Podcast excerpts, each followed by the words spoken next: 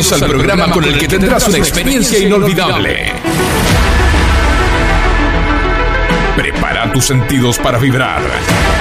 Esta Pasión Deportiva. Pasión Deportiva. Buenos Aires. Con la conducción estelar de Alejandro Parrilla y su equipo. Se vienen dos horas con todo el deporte mundial. Pasión Deportiva. Buenos Aires. No peleo sin motivo, no doy puntada sin hilo, soy el remo de tu balsa, no la punta de tu lanza, soy la Buenas tardes a toda la gente que está escuchando una vez más Pasión Deportiva Buenos Aires acá en Sónica. Como siempre me acompaña eh, uno de mis compañeros acá en el estudio, Nacho Lapenta. ¿Cómo Hola. estás, Nacho? Hola Ale, ¿cómo estás? ¿Cómo está toda la gente de FM Sónica? Acá para un nuevo programa, un nuevo jueves, con, con mucha información, por suerte que con, mucha actualidad. Eh, ya venimos por suerte hace dos, tres jueves con, con noticias que son de la hora. Sí. Y no por ahí con, a ver, Con datos viejos. datos históricos. A ver, no está mal, está bueno a veces tocar algunos segmentos históricos que la cuarentena nos permitió tocar y por ahí en la vorágine del día a día no. Pero que ya haya resultados, partidos en vivos, varios deportes, porque al principio la liga alemana, que todo, con todo el respeto del mundo, eh, nada, era solo la liga alemana, una Sí. liga a la cual no estamos muy acostumbrados. Er- Era el oasis.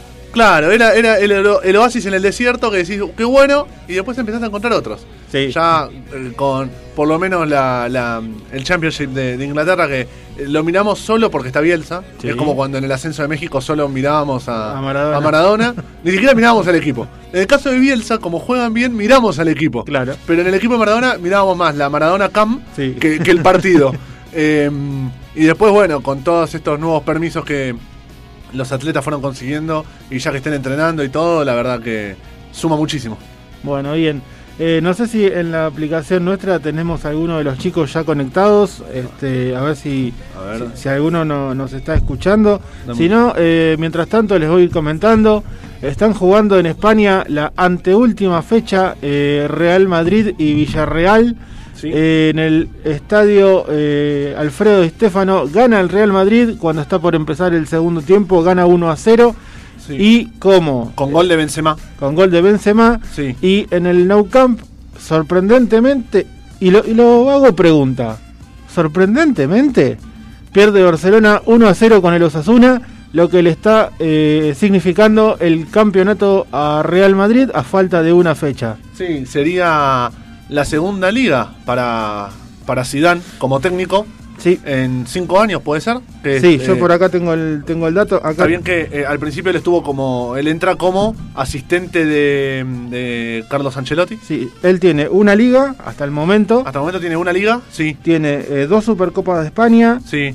dos Mundiales de Clubes, tres Champions League Tres Champions, y sí. dos Supercopa de Europa. Bien. ¿Dos mundiales de clubes? ¿Perdió uno? Eh, Sí, ganó tres Champions. no, él se fue después de una Champions, me parece. Él se fue. Ah, la dirigió Solari. La dirigió Solari. El Mundial de Clubes eh, lo dirige Lo dirige Solari. Solari. Bueno, sí, lo ganó el Real Madrid. Por eso no, no me acordaba Claro. que perdido el Mundial de Clubes, pero ahí está. No Sí, me era, era raro.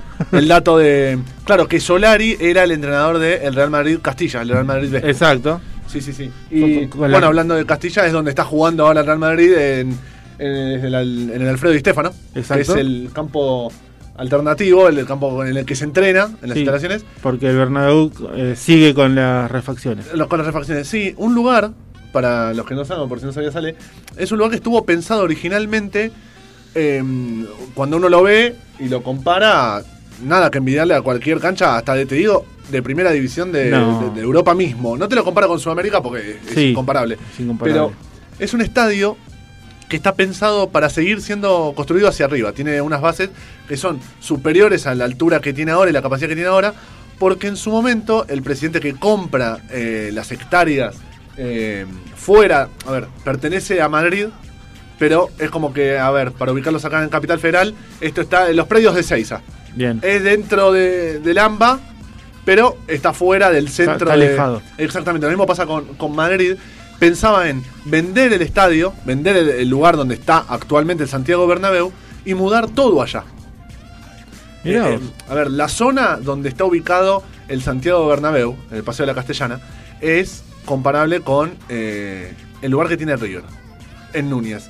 Es un lugar que sale extremadamente caro porque es de un barrio de mucho poder adquisitivo, es un barrio totalmente residencial. Entonces, una de las ideas cuando el presidente compra estas hectáreas en las afueras era, bueno, yo construyo este estadio con los cimientos como para construir un estadio a nivel que necesita el Real Madrid, al estadio Santiago Bernabéu, y vendo aquel con todo el dinero que me puede llegar a entrar. Obviamente, como el Real Madrid no es una sociedad anónima, a diferencia de los clubes por ahí de la Premier, eh, los socios decidieron que no, por eso el Real Madrid nunca realizó esta transacción inmobiliaria y está todavía en el Santiago Bernabéu. Mira vos, no sabía. De, permitime antes que me olvide, eh, recién estaba hablando con un amigo nuestro, Sí. eh, Leito Moreno, Que eh, va a ser papá. Así que, eh, nada, le, le dije que le iba a mandar saludos, así que le mandamos saludos para él. Le mandamos un saludo enorme, aunque yo no lo conozca, pero nada, se le desea el bien a, a ¿No, todo el mundo. ¿No lo viste nunca en la, en la cancha? Sí. Eh, Leo, Leo. Leo, Leo y Nadia. Leo y Nadia, ahí va, gracias por la sí. Uno vive a veces. Claro. eh, A, a Nadia no le mandamos saludos. No, sí, mentira. Sí, le vamos a mandar. Pero a, a Nadia. entiendan que eh, yo me puedo acordar datos así como en el Real Madrid, o te puedo hablar de la final de Vilas cuando ganó la Australia Open en césped, pero no me acuerdo los nombres de la hora. Entonces le mandamos saludos a Leo, a Nadia y a la futura Delfina. Que Ah, tiene nombre ya. Sí, que se viene en breve, aparentemente para, para septiembre.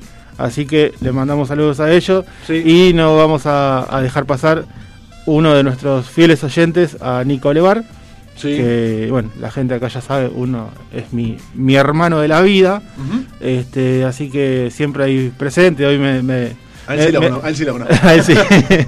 decía, "Pa- pasame los videos que yo los difundo, pasame que yo los-". Así que eh, siempre presente, Nico. Bien, tenemos eh, info en cuanto a lo que va a ser el Mundial de Qatar, porque FIFA confirmó días y horarios. El Mundial de Qatar eh, va a ser desde el 21 de noviembre al 18 de diciembre, obviamente de 2022. Ujú. Sí. El partido inaugural Ujú.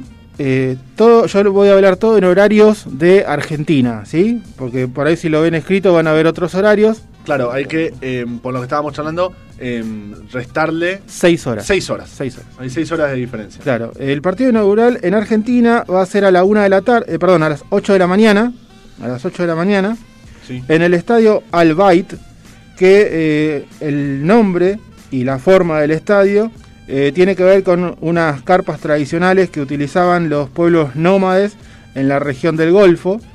Tiene una capacidad para 60.000 personas. Y, eh, a ver, en fase de grupos vamos a tener cuatro partidos por día. O sea, nos vamos a cansar de ver fútbol.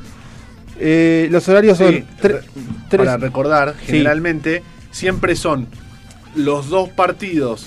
Los dos primeros partidos son los, los segundos correspondientes al grupo anterior y los dos siguientes son los primeros dos partidos del grupo siguiente. Exacto. Eh, siempre eh, cuando estábamos en Rusia, te acuerdas que por ahí veíamos a la mañana eh, dos partidos que correspondían al grupo A, para que cerraban la fecha del grupo A, Sí. y después veíamos los dos siguientes del grupo B. Exacto. Eh, los horarios en Argentina van a ser eh, a las 13, 16, 19 y 22 horas. Eh, horario de octavo a semi, a, perdón, a octavo y cuartos Sí. 18 y 22 horas. Las dos semifinales van a ser a las 10 de la noche. Y tanto el tercer puesto, que va a ser en el Estadio Internacional Califa, el 17 de diciembre a las 6 de la tarde. Y la final en el Estadio Lusail, también a las 6 de la tarde, para aparentemente 80.000 espectadores. Todo esto de espectadores se va a definir sobre la, sobre la marcha en el momento por el tema de los pulmones, por ahí. y- La final dijiste a las 6 de la tarde. Sí, 6 de la tarde perdón. a, la, eh, a- de al- allá. Sería a las 12 del mediodía de a acá. las 12 del mediodía de acá, perdón. Está bien. Perdón, sí. Perfecto, no, sí, yo había. Por eso cuando dijiste 18 horas me quedé y Sí, no, no, por, por las dudas. Va a ser al, al mediodía de, de acá, tanto el partido del tercer puesto como la final, a las 12 del mediodía. Viniendo mucho más acá en el tiempo, eh, ayer salió, perdón, hoy a la mañana salió un comunicado de la Liga Profesional de Fútbol, que preside Marcelo Tinelli, eh, negando que ellos ya tengan fecha, que tengan formato y demás, pero Pasión Deportiva se pudo hacer del el boceto, digamos, del formato que tienen pensado que hoy empezaban a discutir por Zoom Ujú, Sí. y es medio complicado. Bueno, a ver. Vamos a hacer. Es lo normal que puede salir algo de AFA. Sí, O sea, no, no esperemos nada, ni que sea eh, cuerdo ni sencillo. ni sencillo. El- Sí. Va a ser así. Sabemos que son 24 equipos a día de hoy. Eh, van a ser 6 zonas de 4 equipos, más una fecha de clásicos, una sola. Por ejemplo, el River Boca se va a jugar en una de las dos canchas, no ida y vuelta. Bien. Eh, lo que completa 7 partidos del grupo. Sí. Los dos primeros de cada grupo clasifican a la zona campeonato. Los últimos dos a la zona competencia. La zona estímulo, o sea, la de perdedores. Exacto. La, eh, después van- se van a dividir entre 12 equipos. Son dos grupos de 6 equipos cada uno. Los ganadores de estos dos grupos juegan una final, tanto en la zona competencia como en la zona campeonato. Sí. En la zona competencia, el que gane esa final clasifica a la Libertadores del año que viene. En la zona campeonato, el que gane esa final no sale campeón, sino que gana el acceso a una segunda final con el perdedor de la final de la zona ca- campeonato. Quien gane esa final juega la Sudamericana. Yo sé que es un lío, si quieren se lo repito, no hay problema, Sí, sí, no. Pero- vamos a. es complicado. Es complicado. Recuerden igualmente que todo esto lo vamos a estar subiendo en nuestras redes sociales. Sí. Va a estar en pasión-deportiva-bsas eh, en Instagram Y y en- en, Twitter. Pasión de BSAS, que en nuestras redes ya se pueden ir metiendo desde hoy a la mañana. Les dejamos un hashtag para que puedan eh, opinar y comentarnos, así los leemos ahora al aire. El hashtag es definiciones en Sónica. Definiciones en Sónica, ¿por qué definiciones en Sónica? Porque hoy eh, podría haber ascendido el Leeds, que ya vamos a estar hablando del tema. Eh, está hasta el momento saliendo campeón el Real Madrid. Entonces es momento de definiciones. Te proponemos que nos cuentes qué opinas de, de alguno de los dos torneos, ya sea del Leeds como del Real Madrid, o no sé, que nos cuentes algún momento que, que crees que fue definitivo en tu vida, algo que te hizo un clic y que si no pasaba terminabas en cualquier otro lado. Eh, lo, que, lo que te refiere a una definición, o no sé, alguna definición de campeonato de tu equipo que te acuerdes, te que, acuerdes. que digas cómo grité ese gol o, o algo por el estilo. Así que metete en Instagram, pasión guion bajo deportiva, B larga S A S, y en Twitter, pasión de B larga S A S. Comentanos ya, hashtag definiciones en Sónica. Bien, eh, sigue ganando un 1 a 0 el Real Madrid, van casi 55 minutos. Sí, un- una definición que se me viene así a la, a la cabeza a- de acá del fútbol argentino es la, la que va a quedar por ahí en el recuerdo de muchos, la de Vélez Huracán. Sí, Entre el Vélez de, de Gareca y el famoso. Y ahora esconden las pelotas de, de capa. Y, y sí, y sin los epítetos. No, obvio, estamos, estamos en vivo. No, no, vamos a hacer la versión apta para todo público. Bueno, tenemos la, la última definición con River con River el Boca. torneo servido que lo lleva a Boca, el no, no tricampeonato de Boca con estudiantes. eh, claro, el Boca de la Volpe. sí, y te- el estudiante de él, Cholo Simeone. del Cholo Simeone, Sí. el torneo de San Lorenzo en el 95 con Beira. el, la- el campeonato que sí gana Boca eh, en ese triangular final entre San Lorenzo, Tigre Sí, y Boca sí. en cancha de Racing. En cancha de Eh, dirigía Islas a. em, no, Islas no, para. I- Isquia. Isquia, el pelado Isquia. Isquia. Lo dirigía a Boca en ese momento. Eh, ayer, o antes de ayer, si mal no recuerdo, se cumplían. Eh, se cumplía el aniversario de eh, la Copa Libertadores de Estudiantes, Sí, que gana 2 a 1 allá en el estadio de Cruzeiro. sí, que Verón estuvo publicando en sus Eh, redes. sí, Ah, de- estuvieron en, entrevistas con Sabela. Sí. Unas palabras de Sabela que no, no las conocía, la verdad, que tuvo una entrevista que él, cuando llega a estudiantes y estaba en el vestuario, hablando con, con los jugadores, eh, típico cuando vos estás hablando con un grupo, vas haciendo un paneo, quién te está prestando atención, quién no, vas a- los vas estudiando vos también. Y dice, cuando lo vi a la gata Fernández, dije, soy yo, es Abela. Eh, le hizo acordar a él cuando era joven, porque la gata Fernández había surgido de River igual que, que Alejandro Sabela, eh, que el mundo River es muy distinto, la llegada de estudiantes, pasar por varios clubes, ser referente. Y bueno, él, se, él cuenta que se sintió identificado con la gata Fernández en ese plantel por su trayectoria Mirá desde sus comienzos en el fútbol hasta haber llegado a estudiantes. De hecho, la gata Fernández hace el, hace el gol del empate contra Cruzeiro. Sí. Y es después eh, lo, lo da vuelta a Mauro Boselli, gol de cabeza. Sí, sí. Eh, que eh, viendo los festejos, y después me acordé, estaba el flaco Schiavi. Sí. En una movida que había hecho estudiante, que creo que jugó solo semifinal y final. Sí. O, eh, no, porque no jugó toda O- la copa. O fue solo seis meses, una cosa así. Fue. sí, porque no, no, no recuerdo que haya jugado toda la copa. Para, para No, estudiantes. no, fue, fue estaba o, en Newells. o de octavos en adelante o semi y final, una cosa así. Después lo vamos a, a Sí, buscar él o, a ver si Juan y Agus después eh, por ahí se acuerdan un poco más que nosotros. Sí, para- o, para ti- su- o tienen más tiempo en casa con Google, pero lo pueden googlear tranquilamente. Eh, estaba el flaco Schiavi. Y, y me quedé y claro, eh, me acuerdo en esa época cuando, cuando estudiantes ganan la copa, de esa gran movida y cómo lo, lo elogiaron a, a Sabela, porque Schiavi te puede gustar más o menos, al estilo, sin compararlos por favor, Sergio Ramos, que te puede gustar más o menos, eh, pero son indiscutibles en, en cómo juegan. Sí. O sea, son indiscutibles en los ganadores, que son, o que eran. Eh, acá Agus nos aporta desde Semi. Agus, estás conectado, si querés abrir el micrófono y, y hablar, eh, podés. Eh, Sí. Pero de ahí nos, no- nos confirma que es desde Semi. Eh, Hola, Gus. hola Agus. Hola Nacho, hola Ale, ¿cómo están? Bien, bien, perfecto. Se te escucha bárbaro. Ahí nos estabas confirmando que desde Semi estaba el, el flaco Schiavi. Exacto, sí, acá con la facilidad del Google en casa, Sí. pude hacerlo rápidamente desde semis, jugó con estudiantes Sí. eh, por un préstamo muy cortito. Claro, él estaba en, en Newell's, si no, me si no mal no recuerdo en ese momento. No estaba en Boca. Claro, claro, sí, él estaba en Newell's. Claro, que después, eh, si mal no recuerdo, está en el equipo que con Falcioni llegan a la final de la Copa Libertadores también. Schiavi, después, viste cuando Falcioni con Boca. Fa- Falcioni con Boca. Estaba Schiavi todavía, no me acuerdo si se había retirado o no. La final de Corinthians. Sí. Eh, pero volvemos a esto, volvemos a esa, esa movida que hizo eh, cuando se lo discutió, llevar por, por semifinal y final a un central, Schiavi, que no era el Schiavi de Boca, Sí, ya, eh, ya, eh, grande, en la época de, de Bianchi, Sí. sino ya era otro, otro Sí. Schiavi, y lo llevó igual. Y, y, mm, yo antes la comparaba con Sergio por una comparación más, eh, a ver, real, sería con Maidana en River.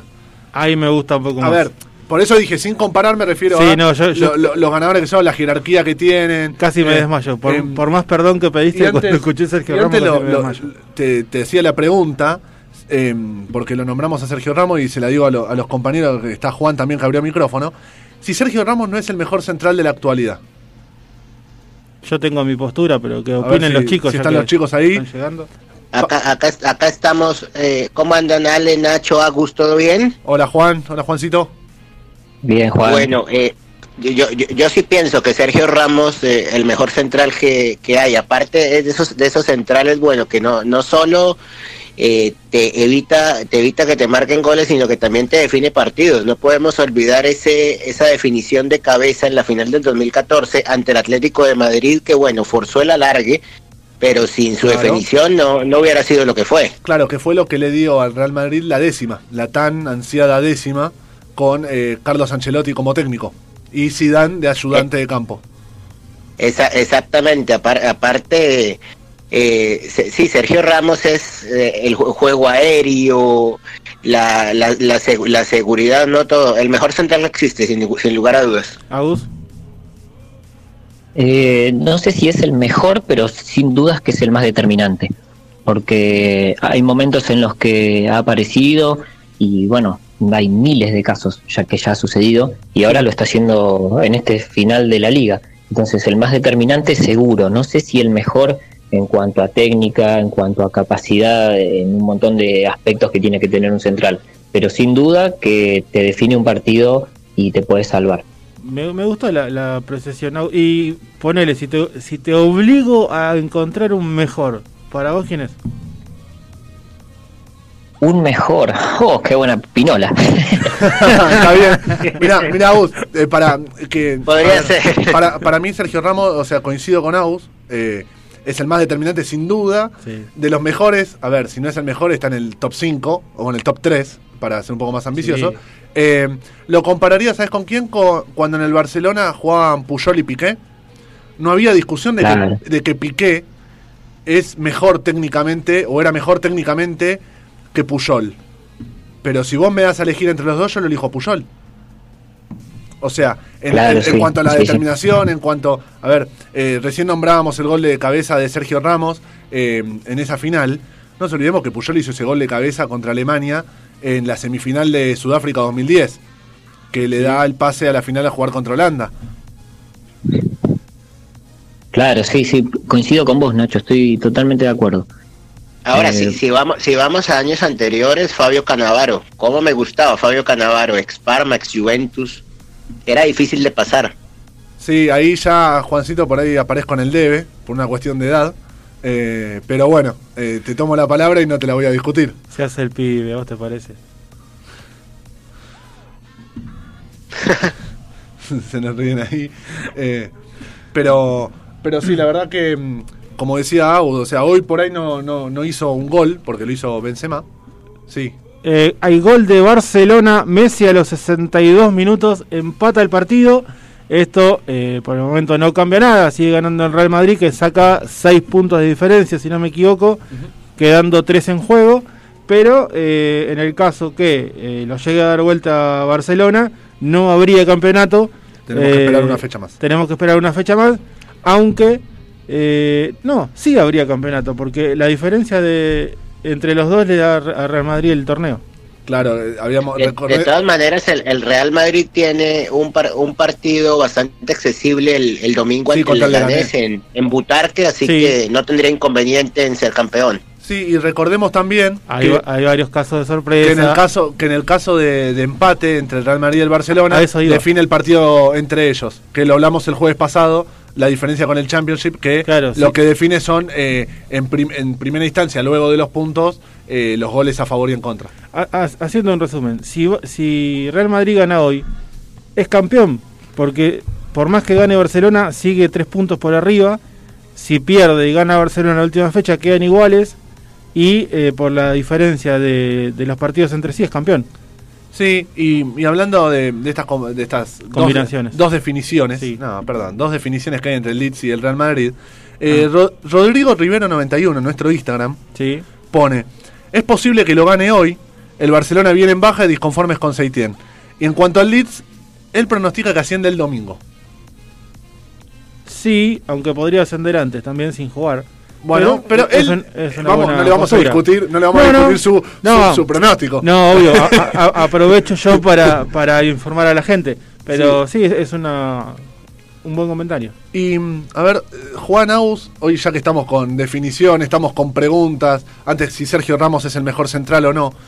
em, hoy Zidane, si sale campeón, estábamos diciendo antes que era su segunda liga, aparte de tener tres Champions y, y todos los títulos que tiene, ¿por qué creen que a Zidane no se lo pone a la altura de Guardiola, Simeone, eh, Mourinho? Eh, ¿Creen que es una cuestión de marketing? ¿Es una cuestión de que creen que el Real Madrid gana solo por individualidades? ¿Cuál, cuál creen que es su opinión? Por el bar. Para, para mí es por cuestión de, de marketing, no tiene tanto marketing como tiene Guardiola y no, no podemos olvidar que Zidane ha realizado un proceso a mediano y largo plazo con un mismo equipo. El único que se fue fue CR7, Cristiano Ronaldo cuando se fue a la Juve, de resto es el mismo equipo Sí, una de los baja, últimos dos años. una baja sensible. A ver, eh, se fue una persona que cuando empezaba la temporada mínimo te firmaba 50 goles. O sea, no, no, es una baja, creo que, está bien, aunque sea una sola en nombres. Pero es, valor, es valorable, Nacho, la manera como Zidane se reinventó cuando se fue CR7. Ah, bueno, está bien. Pensé que lo decías como Sí, algo siguió, peyorativo. siguió ganando, sí, siguió peleando arriba y está a punto de ser campeón otra vez. Sí, y, y creo que hay una aparición de un nombre eh, propio que le dio eh, frescura y juventud al mediocampo, porque hoy, si vemos la formación, están jugando el tridente que tantas alegrías le dio a Zidane y que es- tiene una jerarquía enorme, que son Casemiro, Kroos y Modric. Eh, y creo que es Federico Valverde. Federico, Sí. Federico Valverde es una aparición magnífica Es un distinto. que eh, le dio esa posibilidad de recambio, porque está bien, este trío de Casemiro, Modric y, y Cross, que fueron los artífices, más allá de CR7 obviamente, y todos los demás, y de Bale, eh, del tricampeonato de la Champions, eh, Valverde le da eh, ese cambio de aire, porque son, per- son son jugadores grandes, eh, Sí. salvo Casemiro, que es el más joven, Kroos y Modric están arriba de, de los 30, para, ya me animaría a decir 34, 35, sin, sin saberlo bien. Ya te digo. Eh, Valverde le da ese recambio cuando tiene que descansar eh, y muy buena técnica. Valverde tiene 21 años, Sí, Casemiro 28, Sí. Cross 30 y Modric tiene 34. Ahí va. Por eso, de los tres, el más joven es Casemiro. Eh, Obviamente, Valverde yo ya lo daba descontado Sí. como, como el más joven. Pero me parece que le da esa posibilidad de rotación a Zidane. Eh, a ver si acá, bueno, tenemos jugada de bar. Eh, Sí, hay un, hay un rodillazo involuntario del delantero de Villarreal contra Courtois. Yo creo que van a analizar más la salida de Courtois hacia el delantero que la del delantero hacia el arquero. Puede Al- ser, está tirado Courtois igual con los médicos asistiéndolo. para escribirle a la, a la- a la gente, para describirle lo que pasó, es esa jugada clásica donde el arquero eh, se tira eh, con los brazos hacia el costado para ir a buscar la pelota, toca pelota y jugador, donde a veces eh, algunos consideran que podría ser penal y, otro, y otros no. Así que vamos a esperar un poco, mientras que el VAR revisa, cuando... eh, Sí, ahí sale Alfonso Areola a hacer el precalentamiento. Aparentemente va a haber cambio de arquero. ah, mira, Eh, quedó, quedó muy tocado Courtois. Sí, se, se está por sacar el uso de, de abrigo, el arquero suplente. Ahí Sí. le están consultando a Courtois seguramente cómo se llama, dónde está, Sí, a sí. ver si, si puede seguir. Perfecto. Y, y bueno, no sé, Agus y, y Ale, eh, volviendo a la pregunta que contestó Juan acerca de Sidán. En caso de. O en caso o no, porque yo creo que ya teniendo un tricampeonato, porque aparte no son tres Champions solas, son consecutivas, la Liga, eh, dos Supercopa, etcétera, ¿por qué no se lo considera a la altura de Guardiola, Mourinho, Simeone, etcétera?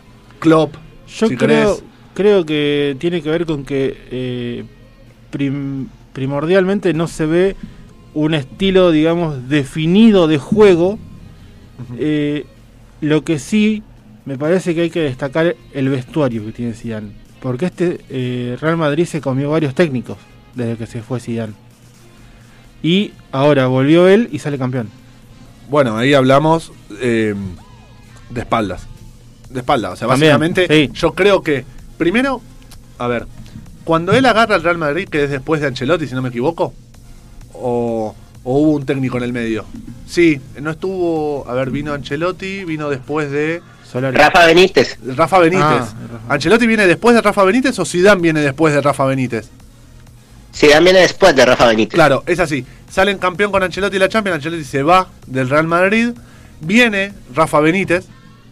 eh, que pasó lo mismo que pasó con Lopetegui. Eh, arrancó el torneo. eh, jugó la fase de grupo de Champions. Que, etcétera. Afuera. Y agarra a Zidane. ¿No, Juan? Exact- exactamente. Y lo que decíamos anteriormente, cómo Zidane se, re- se reinventa cuando se le va a CR7 y cuando se va también el portero, el arquero costarricense Keylor Navas, que también fue muy destacado. Claro, Sí. eh, Casillas se va después de, la, de ganar la décima. Sí. Eh, se va después de ganar la décima eh, con Ancelotti y eh, llega Keylor, Keylor Navas después del Mundial de Brasil 2014 que tuvo un Mundial destacadísimo de Costa Rica en sí, Sí. Y, de, y de Navas eh, principalmente. Que creo que fue una... de- como le fue a Costa Rica en el Mundial fue lo que lo hizo jugar en la Copa América que, que jugó posteriormente. Y, y Zidane, con la espalda de jugador, creo que eh, era uno de los pocos que podría pararse adelante de ese vestuario y decir, yo soy más grande que todos ustedes. O sea, eh, porque... Porque el, el caso de Ancelotti, Ancelotti es de esos técnicos muy permisivos que el vestuario se le sale de su control. Zidane en cambio no es de esas características. Sí, Sí, Ancelotti creo que tiene otra muñeca para manejar, tiene otra experiencia, tiene otra edad. Eh, aparte, Ancelotti venía con mucha más espalda que Rafa Benítez. Porque Rafa Benítez también ganó una Champions con el Liverpool, esa que le gana al Milan. Pero Ancelotti venía de, de- de ser lo más grande que tuvo el Milan en los últimos 20 años. Eh, con ese equipo que sale múltiple campeón de, de Champions y, y- y Mundial de Clubes. Em, entonces, maneja el vestuario de otra forma. Y después Zidane, cuando se paró delante de los jugadores y los empezó a ver a, a uno a uno a la cara, ninguno le podía, salvo eh, creo que eh, Casillas, que ya se había ido, Sergio Ramos, nadie era campeón del mundo, En ese momento no. en ese momento no. Eh, ni siquiera, ni siquiera Cristiano Ronaldo creo que podría animarse, primero por la historia de Zidane en el Real Madrid y aparte por la clase de jugador que es. Y ahora con esta vuelta, después de ser tricampeón de Champions, es algo similar a lo de Ferguson en el Manchester United o lo de Gallardo en River, esos técnicos que llegan y, y- y después de ganar tanto, eh, tienen una espalda tan ancha que no ninguno de los jugadores se le va, entre comillas, a, a- retobar. A plantar. Sería, sería bueno ver cuál fue el, el- el último técnico con tanta espalda en el Real Madrid y con un proceso a mediano o largo plazo, porque el Real Madrid, ese vestuario sí que se comió técnicos.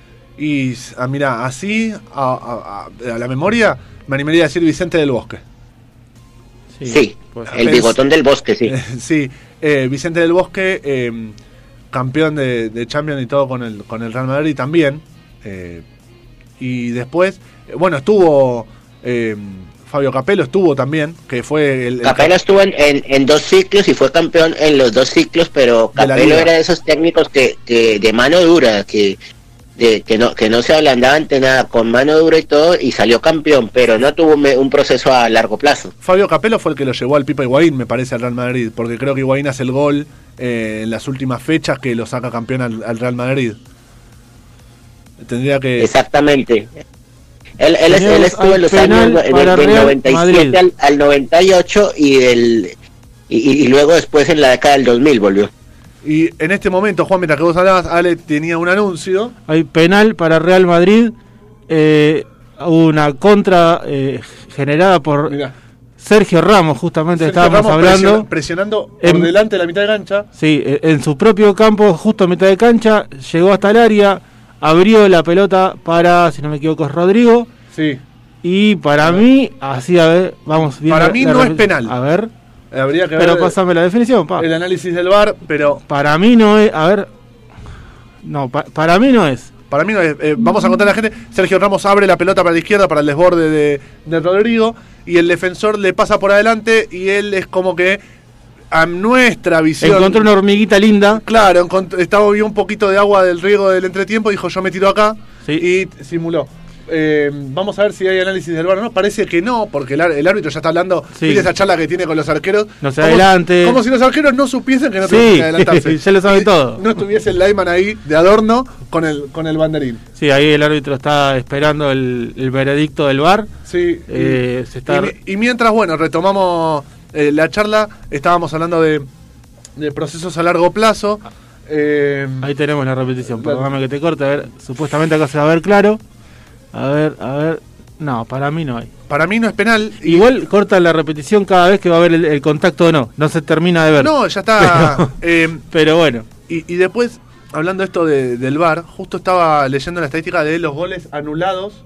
Eh, bueno, lo confirmaron. Sí, lo confirmaron. Se Lo- prepara Sergio Ramos. Los goles anulados por VAR, tengo después. 3, 2, 1. Ramos. Gol. Gol de Real Madrid. Gana 2 a 0. ¿Qué A ver. pasó? ¿Lo Hubo- repite? No, pues no lo pateó directo. Hubo un pase y entró Benzema. Sí, lo- Hizo, ¿Se acuerdan la de Messi con Luis Suárez? Esa que amagó a patear Sí. y pasó la pelota a un costado y entraba un, un- eh, entró. Luis Suárez, en ese momento. A ver, miren acá, se va a ver cómo. Primero, Benzema está haciendo clara invasión. Sí, Hay clarísima. clarísima invasión. Miren, para que se den una idea, cuando Sergio Ramos está tocando, tiene el botín con la pelota, Benzema casi que le está haciendo caricia a la nuca. Sí, está- Estaba ahí de cerca. está un metro cómodo adentro del área. Sí, sí. eh, y bueno, ahora yo creo que el penal eh, se tiene que repetir. Sí, lo van a repetir. Lo van a Y, repetir. y te decía, los goles anulados por VAR en la Liga Española. El más perjudicado es el Barcelona con 4 y el siguiente más perjudicado es el Real Madrid con 3. ¿Y por qué digo esto? Porque más allá de este penal que para nosotros no es, hubo... eh, El del otro día tampoco el, era. El Atleti Bilbao, decís vos. Eh, el Yo último digo- partido. Sí, Bilbao creo El que fue. Bilbao, Sí. eh, que salió, que hablamos con, con Lunati, que a diferencia de Billy Goy dijo que estaban... No, hubo, hubo uno en el medio. eh, bueno, mientras sí. volvemos, que, viste, para esa cosa que a veces se quieren instalar de que el bar favorece para un solo lado, después lees periodistas que dicen, eh, el bar se parece como funciona acá en Sudamérica, siempre para el mismo lado, etcétera Pero después cuando vas a las estadísticas, cuando vas a los números, que, que no mienten, eh, no hay un favoritismo para uno. Si vos me decís que el Barcelona tuviese 10 goles anulados por VAR y el Real Madrid 2 y después, mm, viste, por ahí te puedo llegar a aceptar el hecho de que haya... Con el Granada. ¿Con el, Gra- con el Granada hubo penal también? Bueno, en ese te... Ahí está, gol de Real Madrid. Gana 2 a 0. Se consagra campeón. Porque, como estábamos diciendo, si. A ver, otra vez hay, hay repetición. ¿Qué pasó? A ver, en este, este caso el gol lo hizo eh, Benzema. Sí, está, Sería el doblete. está protestando Gerard al árbitro. Eh, Benzema sigue festejando. El tanteador en la pantalla sigue 2 a 0. Van 76 minutos, casi 77. Mucha polémica alrededor del penal, eh, mucha protesta. Ahí está Bruno también protestándole al árbitro. A ver, vamos a ver la. Esta vez el penal directamente lo pateó Benzema. ¿sí? A la derecha Y- del arquero que casi la- lo agarra. Eh, son esos penales que entran directamente en, en la red de costado. Sí, Eso- esos penales que están tan bien pateados que no, no eh, tocan primero la red del costado del arco y no la del fondo. Eh, por eso se le hace eh, imposible de, de atajar. sí, no, del- no, no sé qué es lo que protesta la gente de Villarreal. Eh, De, de todas maneras, ya es, ya es difícil que el título se le escape al Real Madrid. Ya está prácticamente No, liquidado imposible. esto. Sí, sí, o sea, ya si hoy Es se imposible, gana matemáticamente también es, es imposible, aparte de que. Porque hoy tenía que perder o empatar y el Barcelona ganar. El, el tema es que Barcelona entre hoy y la fecha que viene lo tiene que superar en puntos. Sí, no, no hay otra forma. Y, y si hoy eh, Real Madrid gana, ya es imposible que lo supere, lo puede igualar nada más. Sí, Y lo que estábamos diciendo, con un empate y un triunfo de Real Madrid en el clásico entre sí, eh, el torneo le corresponde al merengue. claro. Y de todas maneras, miren cómo el, el Osasuna está complicando al Barcelona. El, el- el duro Osasuna, el equipo de Pamplona. Sí, Sí. y ahí eh, hoy tengo ganas de hacer preguntas. O sea, díganme lo que quieran, pero hoy tengo ganas de hacer preguntas. Cre- eh, Juan y Agus, eh, porque Agus, eh, eh, Ale ya me dio su, su- su opinión, pero la hizo en privado. ¿Ustedes creen que el Barcelona eh, está en caída o realmente es una cama, como se dice vulgarmente, que le están haciendo a- al técnico Aceitien para que definitivamente se vaya al finalizar el campeonato? Está claro que el- el- en el Barcelona no quieren a Setién y, y Leo Messi quiere que Xavi sea el próximo técnico. Sí. Eso más que Juancito, obvio. Mira, y ahí te lo relaciono con este partido de Villarreal. Eh, Santi Cazorla, jugador Sí. de Villarreal, que está, no sé si ya entró o no, creo que estaba, estaba en el banco. Ahí Ale me lo va a confirmar. Eh, un jugador de 35 años que eh, en el contrato que tiene con el Villarreal es un contrato muy parecido eh, al que había firmado Gago en Vélez por objetivos y no por, por un monto fijo de remuneración. Era por objetivos, por cantidad de partidos jugados, eh, goles, participaciones, etcétera. Tendría una oferta para irse a Qatar, para ser entrenado por Xavi Hernández justamente. Aunque por los números que se manejan, que todavía no salieron, pero los que dan a entender, estamos hablando del fútbol catarí, que te pagan una parte en petróleo y otra en oro y otra en, dólares. Em, Santi Cazorla lo dirija eh, Miguel Simón, Ale, Juan, cualquiera, o Xavi Hernández le daría exactamente lo mismo. Eh, se iría Sí. igual a Qatar eh, porque es, tiene 35 años, sufrió muchísimas operaciones y eh, es una oferta económica que es muy difícil de rechazar a esta altura de su carrera. Chicos, Mientras que vemos. Agus, Estoy de acuerdo con lo que dijo Juan, Nacho. Eh, me parece que quieren ir por otro lado, que no han encontrado un, una- un estilo de juego cómodo. Eh, así que creo que no, no digo que directamente le estén haciendo una cama al entrenador, sino que puede ser que no se sientan cómodos, que de repente también hayan perdido un poco de motivación y varios factores que puedan influir. Eh, pero sí, no, no está en su mejor rendimiento. O sea, vos decís que el tema del rendimiento es eh, azaroso, digamos, simplemente porque no se sienten cómodos.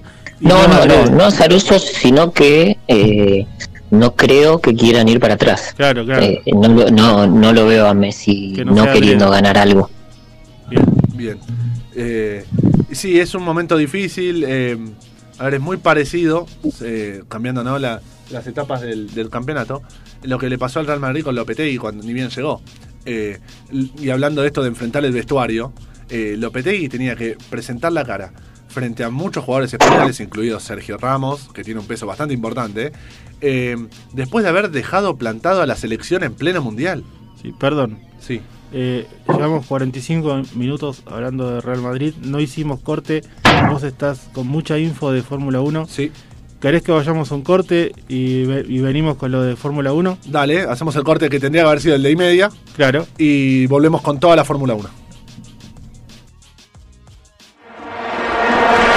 Pasión, pasión, pasión. Deportiva es la pasión.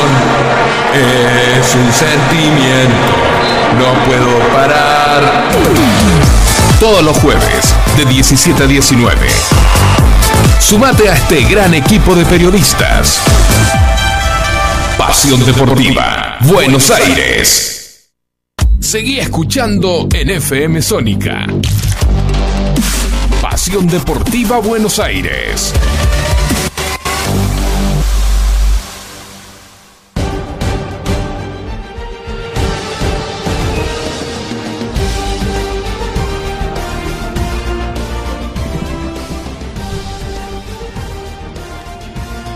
Y bueno, vale, eh, Fórmula 1, como prometimos, mientras que en el corte veíamos el descuento del Villarreal. Sí, Vicente Iborra descontado de cabeza un golazo. Van 83 minutos. Eh, por el momento no, no cambia nada, pero bueno, vale la información. Buenísimo. Entonces, Fórmula 1. Tuvimos eh, nuevamente eh, fecha el fin de semana pasado eh, en el Gran Premio de, de Estiria, el Red Bull Racing, el mismo circuito que había sido la, la- el La anterior, carrera, sí. la anterior, la primera carrera. Eh, en este caso, se- con un resultado distinto, Hamilton eh, ganó su carrera, seguido por Bottas y en tercer lugar el holandés eh, Max Verstappen. Arrancó la carrera de, de Hamilton, me parece. Sí, que siempre tiende a arrancar más lento, en el sentido lento, a ver, eh, Hamilton, Sí. en el sentido de siempre como que las primeras carreras eh, uno ve que gana Botas o gana Verstappen todo, y después ya cuando eh, toma envión, eh, Hamilton es imparable. Bueno, eh, en este al, al recordar, y, y- y creo, y él lo sabe mejor que nadie, es un, va a ser un torneo, va a ser un campeonato mucho más corto en cantidad de fechas. Sí. Dijo, no puedo dar el lujo de dos, tres carreras de ventaja. Entonces, Hamilton, que hizo una extraordinaria clasificación. Te iba a decir eso, no hay que dejar Mira, de pasar por alto la La clasificación. clasificación de Hamilton, yo solo te voy a decir un dato antes de, de decir por qué fue tan grande. 190 y- 290 kilómetros por hora. Sí. 290 kilómetros por hora. Promedio tuvo la vuelta de Hamilton que le dio la clasificación en lluvia. Porque la clasificación fue enteramente en lluvia. Sí, Y Hamilton, de hecho arrancó más tarde. sí, arrancó más tarde y veníamos con la cancelación de la práctica 3.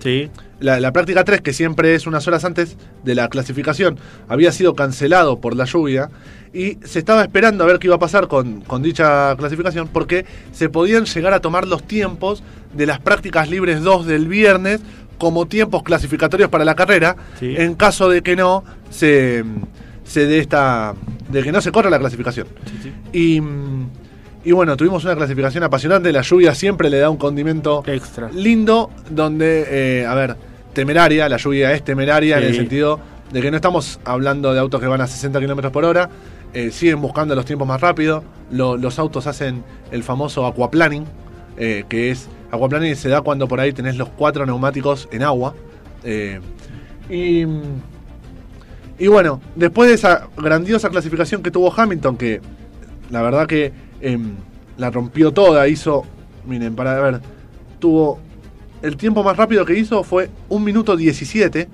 Una locura. Después eh, en la clasificación lo siguió Verstappen. Tercero Carlos Sainz de McLaren. Sí. McLaren de vuelta apuntando bien arriba.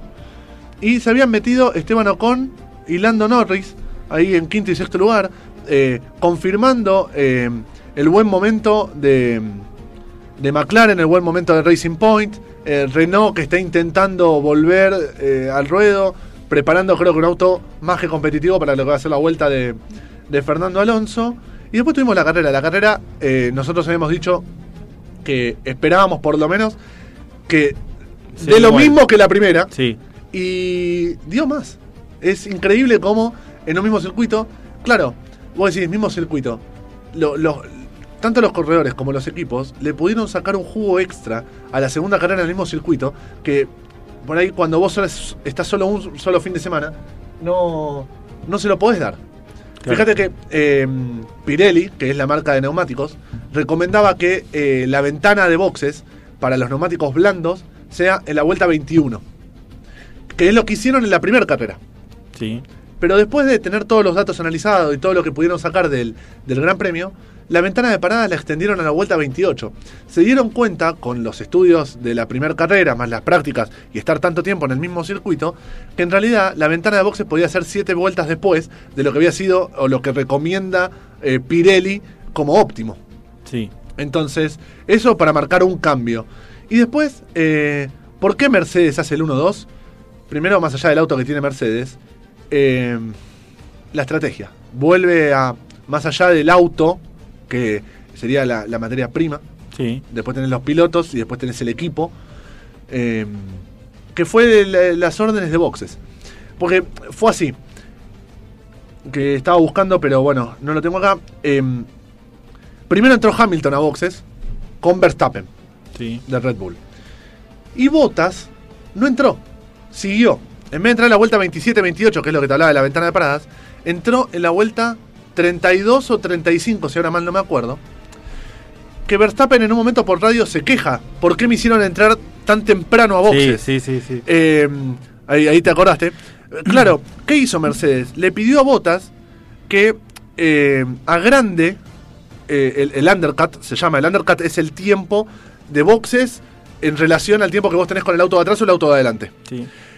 Como entraron Hamilton y entró Verstappen, a Bottas lo retrasaron 5 o 6 vueltas en que entra a boxes y le pidieron que le saque el, máximo jugo a, lo- a los neumáticos. Los autos de Fórmula 1, si alguno pudo, eh, tuvo la oportunidad de ver eh, eh, las últimas vueltas de eh, Lando Norris, la última vuelta de, o últimas dos vueltas de, de- no me acuerdo ahora si fue Carlos Sainz o Lando Norris, que le dicen eh, que ponga el auto en el CTO 7 y después en el CTO 8.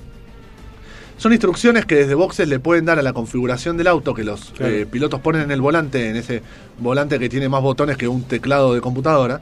Eh, y ellos pueden setear desde el 1 hasta el número que tenga cada, cada marca, cada automotriz. nosotros vemos autos. pero ven autos. Son computadoras con rueda. Exactamente, o sea, ustedes piensan que desde el volante pueden configurar absolutamente todo, desde la altura de la suspensión, desde eh, el tiempo del diferencial para los cambios, eh, qué tipo de no el tipo de combustible, sino la combustión del combustible. Vos tenés pobre, normal, óptima y la de clasificación, o sea, eh, obviamente que eh, las de clasificación y las óptimas te van a consumir más litro por kilómetro, pero te da un rendimiento, te da 10, 15 kilómetros por hora más en una recta.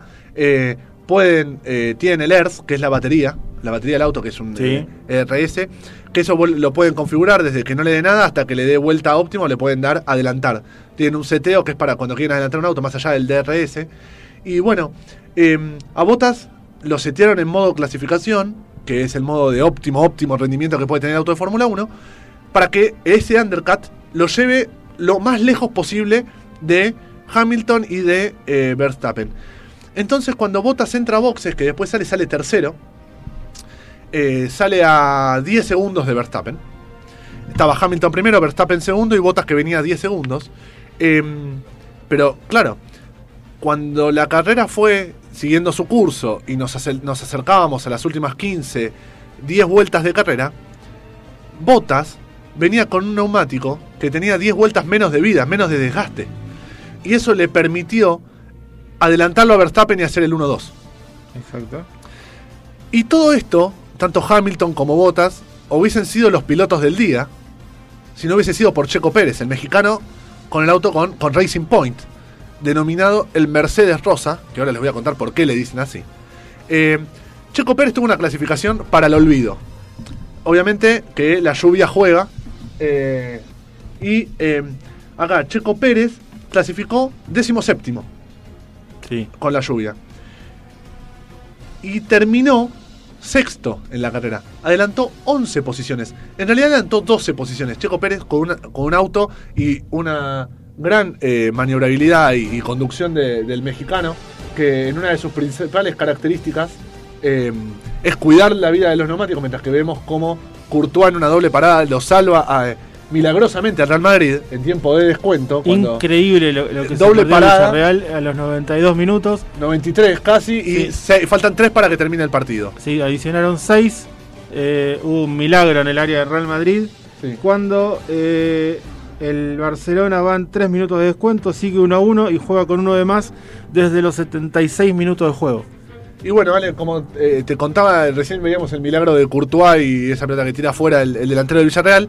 eh, lo de Checo Pérez fue casi milagroso. Adelantó 12 posiciones, se llegó a poner Cada vez está mejor Chico Pérez. se, se llegó a poner cuarto, se llegó a poner cuarto en la carrera y eh, cuando lo quiso pasar a um, Alex Albon, el corredor de Red Bull, que venía, que venía cuarto ahí, venía cabeza a cabeza peleando, en la tercera curva, Checo Pérez lo quiere pasar por dentro y toca el neumático parecida, me vas a escuchar decirlo vuelta, el neumático trasero derecho, pero en este caso de Albon, toca el alerón delantero de, eh, de Checo Pérez, que se lo rompe absolutamente. Sí. Entonces, eh, Pérez en la última dos vueltas tuvo que hacerlas con el alerón totalmente roto.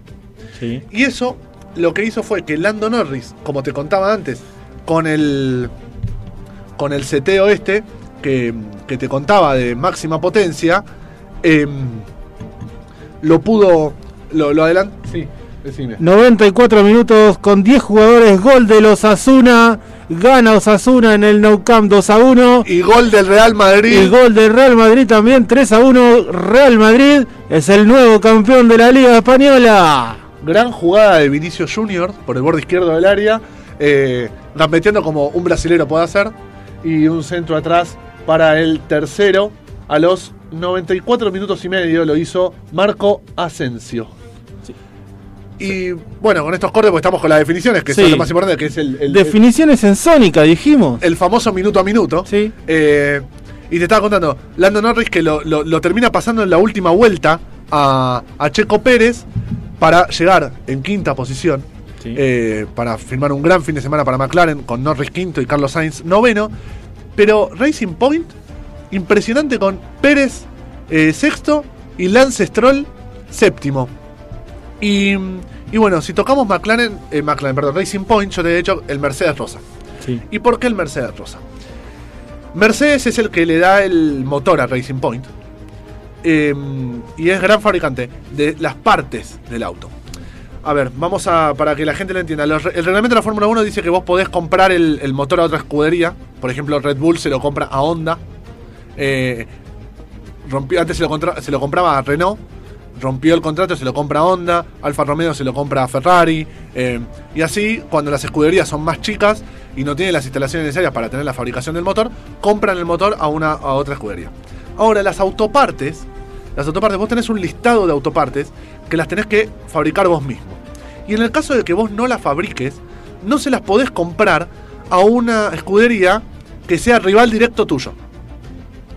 Las autopartes. O sea, si vos tenés que comprar un alerón porque vos no tenés eh, túnel de, aerodinámica en, tu escudería, se lo podés comprar a otro, pero no a una escudería de las 10 que participan de la máxima categoría. Renault presentó una denuncia eh, de plagio y de ventas de autopartes de Mercedes a Racing Point. Eh, presentó nuevas evidencias, la FIA aceptó nuevamente porque hubo una denuncia antes del Gran Premio de Australia, cuando todavía teníamos proyectado el Gran Premio de Australia ahí en enero-febrero, eh, de Renault a Racing Point, que la FIA desestimó y dio eh, como inocente a Racing Point y a Mercedes, pero ahora Renault presentó nuevas evidencias y eh, en esta vez fueron- fue aceptada nuevamente la denuncia por eh, la ventilación de los frenos. Sí. Así que bueno, vamos a estar a la espera de, de que la FIA se expide acerca de, de Racing Point y de Renault para terminar el bloque Fórmula 1 e irnos al, al corte de las 6 después. eh, tenemos prácticas a la día viernes a las 6 de la mañana por ESPN, las prácticas número 1. Las prácticas número 2 a las 10 de la mañana, hora argentina. Y el sábado tenemos a las 7 de la mañana, prácticas número 3. Y a las 10 de la mañana la clasificación. Y el domingo tenemos un gran horario. A las 10 de la mañana la, la carrera. Eh, después vamos a estar confirmando si es eh, por Fox Premium o por ESPN, porque todavía no salió bien definido. Sé que las prácticas son por ESPN, pero la carrera en algunos lugares encontré que es por Fox Premium y Fox 3, y en otro encontré por ESPN, así que ni bien tengamos el dato certero, lo vamos a estar comunicando. Perfecto, completísimo como siempre el, el informe de Fórmula 1. Terminaron los partidos.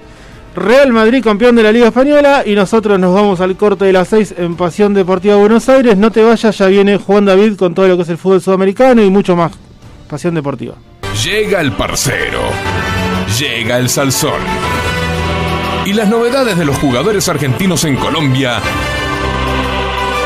en la voz de Juan David Pavón.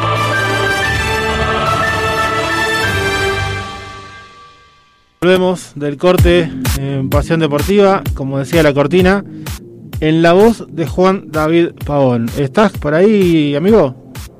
Acá estoy, Ale. Bueno, eh, con mucha información de lo que es el fútbol colombiano y el fútbol de Brasil, donde ayer Flamengo salió campeón del campeonato carioca. Bien. Este. te- Me permito una, una pastillita. Insólito lo que le pasó a Gabigol en el partido de ida con Fluminense. Eh, estaba amonestado, sale, casi terminando el partido, sale lento y el árbitro lo expulsa. Algo que, si bien es totalmente legítimo, yo creí que no pasaba más, que los árbitros hacían todos los giles y que nadie lo hacía. Y se fue expulsado Gabigol en el partido de ida, se perdió el partido de ayer. Se tuvo que perder la final y igual ayer estuvieron las eh, la- las figuras del Flamengo eh, Felipe Luis y de Arras- el uruguayo de Arrascaeta que de todas maneras fueron reemplazados en el segundo tiempo pero bueno formaron parte de ese partido en el que Flamengo le ganó 1 a 0 a Fluminense en el minuto 94 con gol de Vitinho. De todas maneras el, el empate le alcanzaba pero bueno lo terminó ganando y Flamengo ganó su campeonato carioca número 36. Una Flamengo va a máquina. ganar todo sobre la hora, digo yo. Siempre pasa lo mismo con Flamengo, es curioso.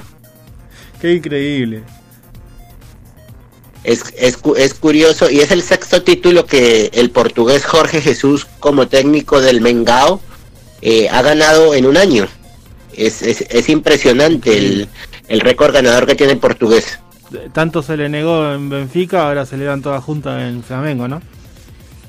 Todo se le, todo se le está dando en el, club de, de Río de Janeiro. eh, que, que bueno, Flamengo sumó, como decíamos, eh, su sexto título en el último año y ahora eh, se va a preparar para el campeonato brasileño, que el campeonato de brasileño, el Brasileirao, va a comenzar el próximo 9 de agosto y va a terminar el 24 de febrero del 2021. Va a haber, va a haber fútbol eh, dos, dos veces por semana y no, no va a parar ni siquiera en las fiestas. 26 de diciembre y 1 de enero se va a jugar. Va a estar complicado para, para las vacaciones, no van a tener vacaciones igual que acá, me parece, ¿no? Incluso en las fechas FIFA, Ale, las fechas que están programadas para las eliminatorias, el fútbol en Brasil se va a jugar. También. No, no se va a detener. Bien. Buenísimo. Eh, es que el fútbol brasileño siempre se caracterizó porque eh, no para nunca. Yo me acuerdo en el Mundial del 2018 en el, que eh, la selección estaba bueno en Rusia, pero la segunda división en Brasil seguía jugándose. Y, y- y en, y en este momento, pues debido a todo lo que ha pasado, el fútbol del Brasileirado se va a jugar incluso en fechas de eliminatorias. Bien que bien. Este, bueno, eh, en Uruguay el fútbol va a volver el 8 de agosto con el clásico Nacional y Peñarol. Sí, sí, eh, ya, ya muchos países están volviendo. Bueno, Brasil, como, como dijimos, México va- vuelve la semana que viene, el próximo 24 de julio. Perú y Ecuador están también cerca de volver. Y, y bueno, ya Argentina y Colombia ya también ya eh, están programando entrenamientos, entonces va, va faltando poco, una, una emoción y una felicidad total. Bien, este Sí, eh, a ver, el Flamengo últimamente, eh, más allá de, de las inversiones y demás, eh, recordemos que no, no por, por esas inversiones uno tiene el, el éxito asegurado. Lo vemos hoy en, en el Real Madrid, lo- cuando fue el tema de los Galácticos no ganó nada. River cuando tuvo los cuatro fantásticos no ganó nada. Lo podemos ver con el PSG. El A PSG. nivel europeo no cumplió las expectativas. Así que es, es totalmente meritorio lo, lo del Flamengo. Sí, sin dudas. Otro, otro, otro dato, Ale, del tema del regreso del fútbol en Brasil, es que si llegan a, llegan a haber ciudades donde la condición sanitaria no permita jugar, eh, los clubes tendrán que mudarse a ciudades donde pues sí la condición sanitaria, sanitaria los habilite para que puedan disputar sus partidos. El regreso del fútbol, aclaramos, será a puerta cerrada. Un paso adelante de, de- de Argentina. El otro día lo escuchaba a Víctor Blanco, presidente de Racing, y le, consultaban eh, ahí en, en Sport que si ya estaba pensado en el caso de, volver y que se, detecte algún caso de COVID, qué iba a pasar. Y eh, Víctor Blanco como que la tiró afuera. No, pero no hay que pensar en eso. eh, si volvemos es porque están todos sanos y demás. Hay que pensarlas las cosas, gente. No, no es que, eh, bueno, volvemos y vem- vemos qué pasa. Está perfecto lo que hace Brasil, adelantándose a un posible eh, caso, ¿no? Inclu- incluso tiene, programadas fechas Claro. Tiene programadas fechas 26 y 27 de diciembre y 2 y 3 de enero. Ya, mejor dicho, muy bien organizado en el, en el país vecino. Y sí, sí, porque, a ver, lo que tenemos que entender que también hay que hay que ver la forma de continuar. Y mm, es difícil. Yo creo que la AFA fue muy ambiciosa acá eh, cuando dijo vamos a volver el día que estén todos en, en fase 4. Y es complicadísimo. Porque está bien. Ahora, como antes, para mí, eh, cuando Gallardo salió a hablar, que, quiso apurar a la, a la AFA, eh, estaban todos cómodos. Estaban todos como de brazos cruzados. eh, los jugadores seguían cobrando. Los, lo- los cuerpos técnicos seguían cobrando sin tener que, que trabajar. Y, y los dirigentes estaban cómodos también. Pero ahora que vino Está, Conmebol... eh, eh, está, está claro, Nacho, que con protocolo el fútbol puede volver a entrenamientos y los partidos se pueden jugar, obviamente, a puertas cerradas, pero los protocolos funcionan de la mejor manera. Eh, no, no hay inconveniente en que vuelvan los entrenamientos, pero había comodidad de los dirigentes, estoy de acuerdo con vos. Y aparte, claro, ahora viene Conmebol diciendo, bueno, esta es la fecha y la fecha no se mueve, me importa muy poco si Argentina está jugando o no, porque recordemos que Argentina no es el ombligo del mundo. Eh, votaron eh, nueve países, porque Venezuela creo que no votó, eh, y ocho votaron a favor. Argentina solo se opuso a la vuelta de la Copa Libertadores. Entonces, vos no podés desestimar la opinión y el voto, porque todos los votos eh, valen uno. eh, para, para la vuelta de la, de la Copa. Y en este caso, que siempre se lo critica tanto a... Ah, se me fue el nombre del presidente de Comebol, eh, Domínguez, me sale. Alejandro Domínguez. Alejandro Domínguez. Alejandro Domínguez. No me salía el nombre, el nombre De pila. De pila, exactamente, Alejandro Domínguez. Hay poco para criticarle. Porque mira, Conmebol adelantó el pago de la fase de grupo a todos los clubes que estaban en la, en la competición. Em, tuvo en cuenta la votación de todas las confederaciones, de todas las federaciones de- del fútbol sudamericano. Em, hace las medidas publicitarias necesarias, em, busca las medidas sanitarias em, eh, de común acuerdo. En este caso creo que hay poco, que siempre nos tiene acostumbrado con Mebola a pegarle de todos lados. En este caso, eh, me parece que habría que hacer un- una culpa muy grande desde la dirigencia de AFA, más que eh, echarle la culpa a Conmebol. Sí, además este, esperó y sigue esperando a todos los países que, que, maneja, digamos, y no hizo la fácil de, no sé, por ejemplo, por ahí Bolivia no le daba mucho rédito a, a Conmebol. Bueno, los equipos bolivianos los elimino y seguimos. No, eh, están esperando a todos, hacemos un torneo dentro de lo más normal posible. Sí, aparte, ¿cuánto tiempo hay de acá? hasta, eh, no sé si son 60 días, 45, 60 días creo que hay. O ¿A sea, no desde hoy, sino desde que Conmebol anunció la fecha de la Libertadores, de la vuelta de la Libertadores, o sea, desde el día del Sí, anuncio, la semana pasada. desde el día del anuncio Sí. hasta la fecha donde se va a jugar concretamente la Libertadores, hay 60 días. Y es un tiempo totalmente razonable para que los equipos se pongan a punto. Son dos meses de, de pretemporada para ponerse a punto. Siempre y cuando en los países hayan vuelto los entrenamientos. Acá Por eso te digo, volvieron. por eso digo, no es que vinieron. Pero es que ya, ya los entrenamientos volvieron en, en la mayoría de países. Exactamente. Nacional de Montevideo, eh, la semana pasada ya había comenzado con los testeos, iba a empezar con los entrenamientos de forma individual antes de la grupal en Uruguay. Eh, eh, lo mismo habíamos hablado con Juan, Sí, el para- tema de... Paraguay eh, este fin de semana creo que Cuando hablamos con, con eh, Palavecino, el tema de la vuelta de mm, en Medellín, Sí, lo- de- los testeos. los testeos, o sea, ¿y, y cuándo, cuándo hablamos con Medellín? El jueves pasado, no el anterior, o sea, hace dos semanas. Sí. Entonces, Sí, ya, ya en Colombia Nacional y Deportivo Cali se están entrenando. exactamente. Y Junior de Barranquilla va a comenzar también. Entonces ahora, como claro, los cinco, eh, son cinco, ¿no? Los clubes argentinos que juegan la Libertadores, Sí, contando a Tigre River, Boca, Racing, Defensa y Tigre. y Tigre, bien. Claro, ahora vienen estos cinco equipos que tienen la urgencia porque presentarse van a presentar, se quieren presentar y oye, es lógico porque aparte es mucha plata la que reciben desde ese lado. Imagínate, más allá de los equipos de primera para Tigre, afrontar el ascenso con ese presupuesto es una diferencia bastante grande con el, Sí. resto, con, lo- con el resto de los equipos. Entonces, em, ¿cómo no van a querer entrenar? Ellos ahora van a presionar, porque antes a Gallardo lo dejaron solo, le soltaron la mano, Sí. porque, eh, a ver, yo entiendo que el ego a veces sobrepasa el- la razón, y es difícil para, para Blanco, o para el presidente de Lanús, o para el patrón Bermúdez que salió a hablar, etcétera, darle la razón a Gallardo. Porque darle la razón a Gallardo darle la razón a River. Sí. Y, y es difícil en el fútbol ver que un técnico o un club le dé la razón a otro club. Sí. Eh, es poco común. Sí, igual eh, en cuanto a lo que estábamos hablando de... Eh, ¿Cómo es? A ver, me, Sí. me fuiste por, lo- por los dirigentes, se, se me fue, se me fue los entrenamientos. Eh, sí, eso. Que no solo están eh, insistiendo de volver por las ventajas deportivas, por el dinero y demás. Es por una cuestión de salud mental. Imagínense Porque que los, nosotros... jugadores, los jugadores ya no ya no, no soportan más. Claro, nosotros que- que no entrenamos. Ellos están acostumbrados a la acción, la actividad Claro. física, entrenarse día a día. Bueno, eh, nosotros que no entrenamos, queremos salir, porque queremos salir, ser libres nada más. Es, eh, los, los jugadores o mismo los, los cuerpos técnicos entrenan desde los 5 años. Es como que ya están eh, seteados para que hoy me levanté de la cama, hoy tengo que entrenar. Y no están entrenando hace más de 100 días. O si lo entrenan, no lo hacen al nivel que, los, que lo hicieron toda su vida.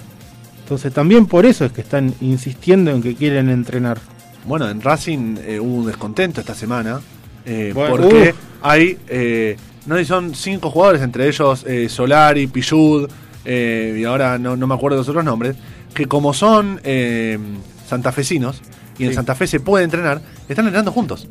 Sí. Directamente están entrenando juntos.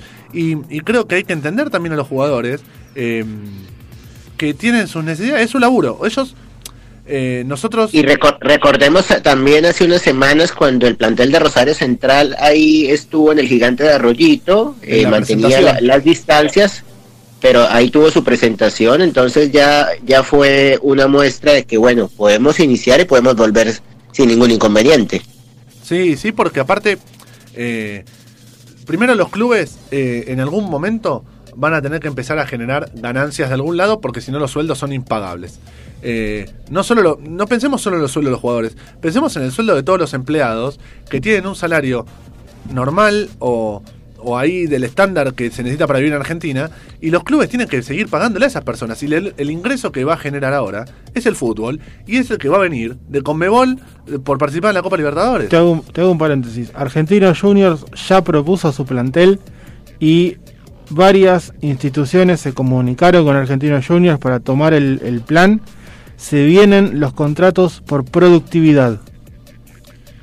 Sí, eh, a ver, es una buena forma de, de verlo, es una buena forma. Eh, yo creo que es retrotraer un poco el fútbol, eh, porque esto me hace acordar una anécdota que mm, contaban en, en Huracán cuando jugaba el Loco Houseman, que el Loco Houseman, como había contratos por productividad, él, faltando 10, 15 minutos, pedía el cuando Huracán venía ganando, pedía el cambio para que entrara un suplente y cobrara. Sí, Entonces, por un lado, obviamente que en esta situación de pandemia está buenísimo porque eh, los clubes no terminan endeudados hasta un punto impagable y después... eh, pero por otro lado, creo que eh, sería retrotraer el avance de- del fútbol y los contratos. Que, a ver, ¿los jugadores se merecen esos contratos? Sí, es un convenio entre un jugador y un club. Después, eh, a ver, técnicamente sería problema del club o problema del jugador del contrato que firmaron. Obviamente que estamos en una situación extraordinaria. Eh, y tienen que empezar a volver, porque aparte, eh, estaría bueno si vuelve o que sea lo- lo- los equipos de primera, que son los que tienen mejores instalaciones y todo, el ascenso va a pegar el grito en el cielo. Sí. Pero tendría que, por ahí, en vez de hacer un contrato por productividad, firmar algún convenio de colaboración de los equipos de primera hacia los equipos del ascenso. Es Por ejemplo, eh, que por un año, ¿no? O por X cantidad de meses se le done un porcentaje de la televisación o de los ingresos que da AFA. No, no los ingresos privados de los sponsors, porque esos son privados de cada club. Pero sí de los porcentajes de ingresos que da AFA o que da Conmebol para ayudar a los equipos más del ascenso que les va a costar un poco más volver. Primero porque no tiene las instalaciones. Segundo porque muchos jugadores viajan en transporte público. Que es lo que hablaba en aquel momento el, el exjugador de Platense. Daniel Vega. Eh, Daniel Vega. Juan, ¿estás por ahí todavía? Sí, acá estoy, acá estoy, Nacho. Y bueno, Sí, un- sí, no, ya, ya, ya yo creo que, bueno, la declaración de Gallardo y la presión de Conmebol ya fue lo, fue lo que hizo, bueno, presionar a, a los clubes argentinos de que ya es el momento de volver y no, no es tiempo más para tanta comodidad, con protocolos y, y listo, la vida sigue. sí, mañana, mañana es que se vence esta cuarentena eh, fase 1 estricta en, en el AMBA. Hay que ver qué eh, medidas anuncia tanto el presidente como el gobernador de la provincia de Buenos Aires y, y el jefe de gobierno. Pero, pero bueno, hay, hay que esperar lo que dicen las autoridades, lo, lo que dicen las autoridades sanitarias, pero ya otros países vimos que con más casos que Argentina han regresado a los entrenamientos, Argentina, eh, muchos de sus clubes, por decir todos, pueden volver sin ningún problema. Sí, bueno. Juan, eh, ¿vos eh, tenés algún dato más para, para cerrar eh, lo que es en sí tu, tu columna? Porque nos Bueno, queda bueno, Ale. el otro Juan y nos queda Gus todavía. Bueno, Ale, eh, Adrián Arregui, el, el argentino que estaba jugando en el Deportivo Independiente Medellín, el ex Verazate y ex Temperley, Arregui va a volver a la Argentina por seis meses. El Medellín, que es el dueño de su pase, le va a dar una licencia a Arregui durante seis meses, una licencia sin goce de sueldo para que Arregui esté cerca de su familia. Arregui viene pasando por un momento familiar muy difícil porque su padre falleció y él manifestó que necesita estar cerca de sus afectos, de su madre y de su hijo. Por lo tanto, Arregui va a jugar en, el- en algún club del fútbol argentino. Eh, se dice que puede llegar a Huracán, al club dirigido por Israel Damonte, Sí. pero también Temperley eh, estaría interesado en que vuelva a las filas gasoleras. Y sería un buen refuerzo para tanto para el gasolero, eh, bueno, obviamente para Huracán también, y en, el, en la situación que está, eh, volver a, al ciruja tucumano también eh, sería un refuerzo de, de mucha jerarquía teniendo en cuenta la Primera Nacional. Gran, gran jugador Arregui, esos volantes de ida y vuelta, de fuerza, eh, asistencia, poder goleador. Con el Medellín, recordemos, el año pasado ganó la Copa Colombia. Sí. Eh, lo van a extrañar mucho en el Medellín, pero bueno, eh, seguramente vuelva el año que viene. Arregui tiene contrato hasta finales de 2022. Bien, ¿Al- ¿algo más, Juano? Y para finalizar, Ale, eh, Medellín y Boca Juniors eh, establecieron un convenio de cooperación Aclaremos En donde que van a cuando decís Medellín es Deportivo Independiente Medellín, el DIM. Exacto, el DIM Deportivo Independiente Medellín estableció con Boca Juniors un convenio de cooperación en donde van a compartir lo que son talentos de fuerzas básicas, formación para entrenadores, manejo de imagen corporativa y marketing. Va a haber intercambio de juveniles entre los dos clubes. De hecho, el juvenil de Boca, Israel Escalante, eh, va a jugar en el DIM. Ah, mira. Eh, ya está en Colombia y va a estar un año a préstamo sin opción de compra. Recordemos que Escalante estuvo en la reserva del Boca de Alfaro el año pasado Un juvenil de mucha primera, velocidad, juego por la banda. Ya debutó en primera, me parece, ¿o no? Sí, sí, llegó a estar en algún partido, Escalante. Sí, me parece que estuvo en, en algún clásico con River en el verano, me parece algo por el estilo. Esa, eh, exactamente, así que bueno, Escalante, un refuerzo para el Medellín. Lo que son Frank Fabra y Amaranto Perea, que han jugado en los dos clubes, han acercado eh, mucho a las dos instituciones, porque la, la idea es esa, la formación de fuerzas básicas y, y ese intercambio de nuevos talentos. Por ahí cantaba Garay. Yo decía, Chicho Serna jugó en, en Atlético Nacional. Digo, ¿de dónde viene la, la conexión con el DIM? Ahí, ahí me, lo, me lo respondiste sin que te lo pregunte. Bueno, eh, quédate ahí en, Exactamente, en línea, Juan. Seguimos con el programa. Per- per- perfecto, sí, la, la semana que viene, pues bueno, tendremos eh, el inicio del fútbol mexicano, así que hablaremos de, de los horarios y los días de los primeros partidos del fútbol azteca. Dale, bárbaro. Bien, este, ahí pasó la, la información del fútbol sudamericano en sí.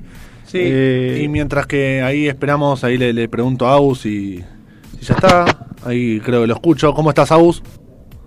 Nacho, acá estamos de nuevo. Bueno, quería comentar una, una noticia de último momento en la, en la Fórmula 1. Y es que eh, Williams eh, ratificó a Russell y Latifi para el próximo año. Y eh, son puertas que se le siguen cerrando a Vettel. Aunque esta semana hubo rumores muy fuertes de una conversación entre Racing Point, que el año que viene pasa a llamarse Aston Martin, y, eh, y Vettel. ¿Qué problema hay con, con eso, con Vettel y Racing Point? Eh, Stroll es el. em, Stroll, que es el. Me hace ese corredor, Lance Stroll. No, el padre de Stroll. Es el socio mayoritario de Racing Point. Se lo compró a un indio. em, y obviamente llevó a su hijo. El hijo de Lance Stroll corría para. Para Williams. Después se fue y fue a Racing Point porque el padre compró el, el- el automotriz. En la plaza, sí. En la plaza. Eh, ¿Qué va a hacer el padre? Porque por un lado tiene a Checo Pérez, que eh, en, estas en las dos carreras fue uno de los mejores, y ya tiene contrato para el año que viene, tiene una cláusula que es muy costosa y que, o que se puede salvar con una oferta eh, de una escudería mejor, un asiento mejor, o lo saca el hijo de la- del asiento. Veremos si Stroll padre se comporta más como padre o como empresario.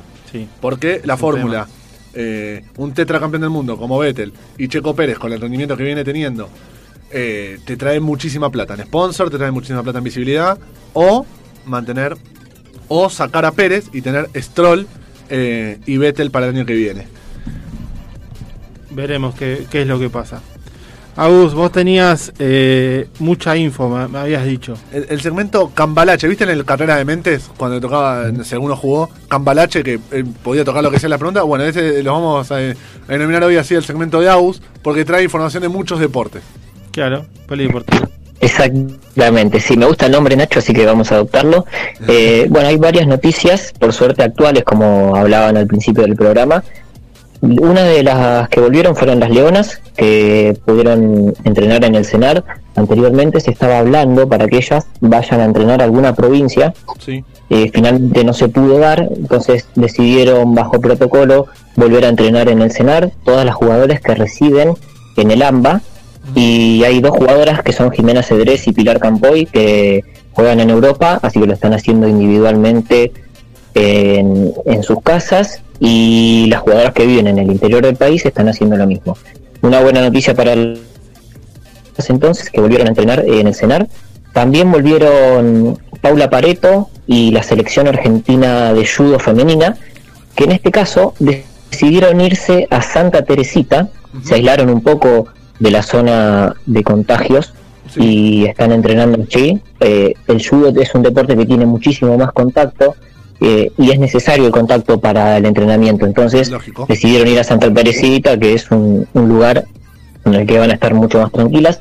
Ahí están Paula Pareto, Lucía Cantero, que también está clasificada a Tokio, Casey Perafán, Ayelen Eliseche, Belén Titarelli y los entrenadores. Eh, en, cuanto a Juegos Olímpicos, hay algunas novedades también. Se, se postergaron los Juegos Olímpicos de la Juventud de Dakar 2022 Sí. que pasaron para el 2026. Eh, bueno, es una noticia que es un poco triste para los jóvenes de 15, 16 años que por ahí ya estaban entrenando para la competencia y que tenían la ilusión de estar en un Juego Olímpico, incluso después de haberlo vivido eh, en Buenos Aires, que fue la edición anterior de los Juegos Olímpicos de la Juventud. Eh, me imagino que bueno seguirán con el programa, incluso el ENARD tiene un programa para los jóvenes eh, que se dedican a deportes olímpicos y ayer anunciaron que lo van a mantener, así que bueno, postergarán su participación olímpica para los Juegos Olímpicos de mayores. Sí, por ahí algo más razonable hubiese sido hacer como, como Tokio, que se postergó un año, y en el caso del fútbol, que en vez de ser sub-23, sean sub-24 por única vez. En este caso, vos al postergar por cuatro años un Juego Olímpico de la Juventud, haces que, eh, no sé, me animaría a decir el 100% de los atletas que por edad clasificarían ya no puedan clasificar a un Juego Olímpico de la Juventud, perdiéndose esa oportunidad. Sí, sí, es una experiencia inigualable desde el punto de vista de quienes eh, tuvieron la posibilidad de participar.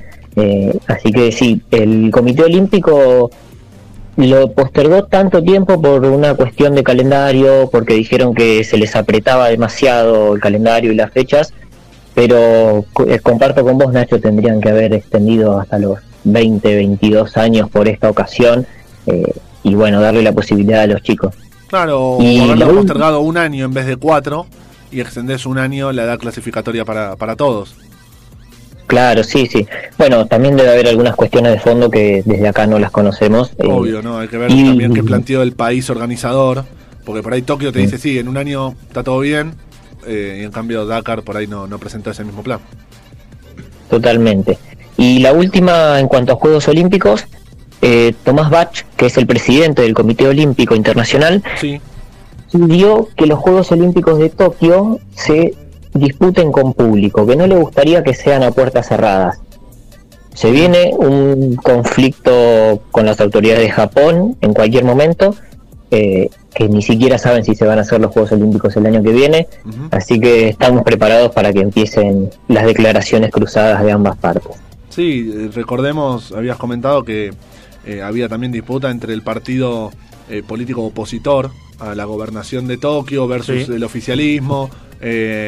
Así que, eh, que bueno, vamos a estar atentos a las declaraciones, em, porque a veces, como decíamos recién sobre Dakar, y que no tenemos el, panorama y la información completa por no estar ahí en el lugar, eh, por no ser del lugar, eh, lo mismo por ahí pase ahora con Tokio.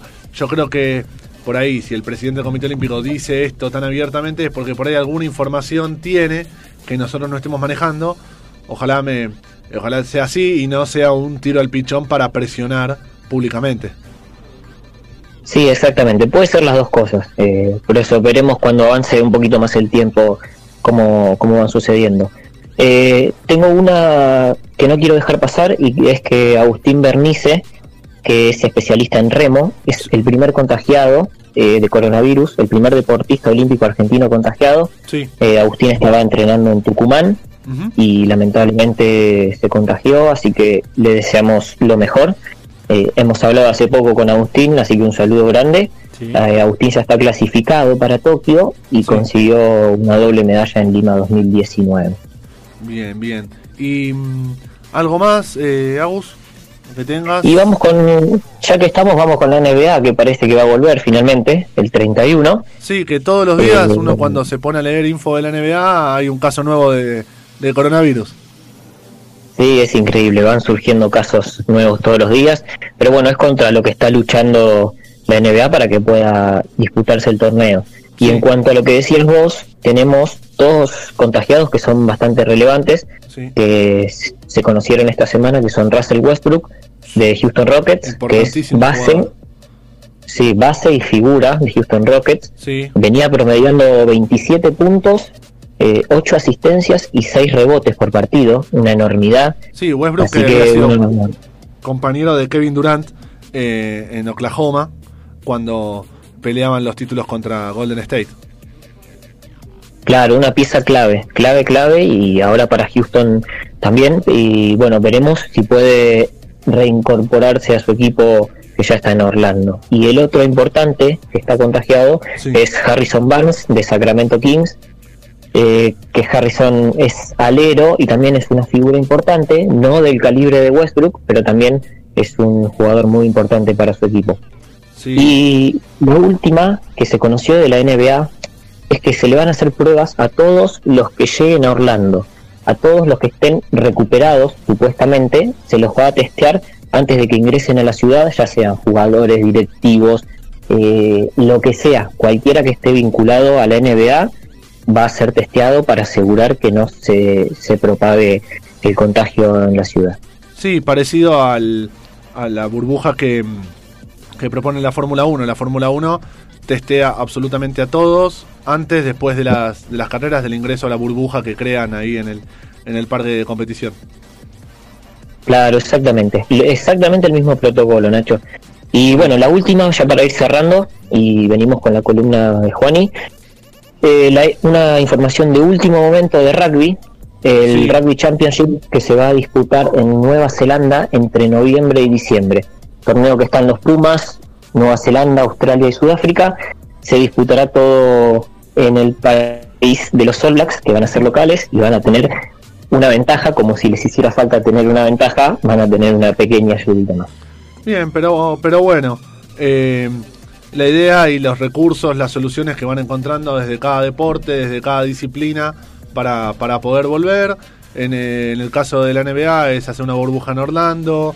La Fórmula 1, a pesar de, viajar para ir cambiando de circuito, de tener una burbuja y controlar y testear al 100% de, la, de las personas. El rugby eh, yendo a, a, Nueva Zelanda y encerrarse ahí. Eh, me parece como, como buenas alternativas para ir volviendo de a poco, que es lo que hablábamos antes y le estábamos criticando a la AFA, cuando en su momento hubo propuestas de provincias que ya estaban cuasi libres o estaban libres de coronavirus, que habían propuesto ir y llevar el, fútbol a ese lugar y crear centros de entrenamiento. Sí, sí, estoy de acuerdo con vos, Nacho. Me parece que la mejor opción para que puedan ir volviendo los deportes y los campeonatos es buscar esos pequeños lugarcitos donde se minimiza el contagio, donde no hay tantos casos y bueno, en definitiva que se pueda llevar adelante la práctica, ¿no? Claro, que sería lo, lo ideal. Y bueno, Ale, em, ahí sabemos que después tenemos la, columna del licenciado. Sí, se viene la, la columna del licenciado Juan Ignacio Pieretti con eh, la historia de, del deporte, que eh, ya se viene en breve. Sí, nos estuvo adelantando. Eh, vamos a estar hoy, vamos a estar rondando la década del 10, o sea, 1910, 1912 por ahí por lo que me pudo ir adelantando. Así que... Mm, y ya estamos con, con Juan. Dale, vamos a, vamos a un corte y ya venimos con la parte final de Pasión Deportiva. Nos une la misma pasión. Nos une un mismo programa. Pasión Deportiva, Buenos Aires. Por Sónica, hasta las 19.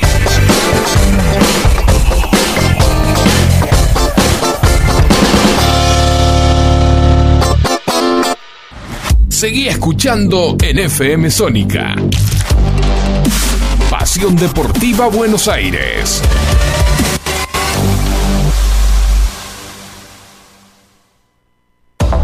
Historia del deporte en FM Sónica llega ahora de la mano de Juan Ignacio Pieretti.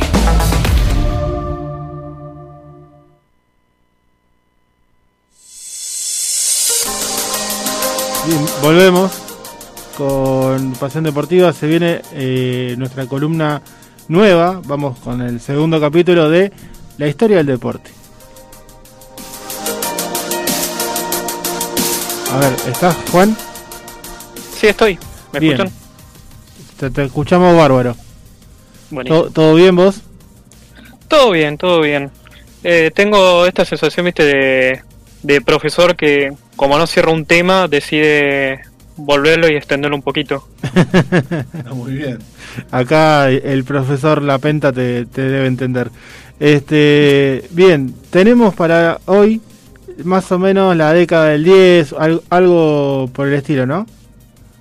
Sí, sí, la, la idea la idea es un poco hablar cómo el, el, fútbol en Argentina pasa de las élites de las élites sociales económicas a las, a las masas.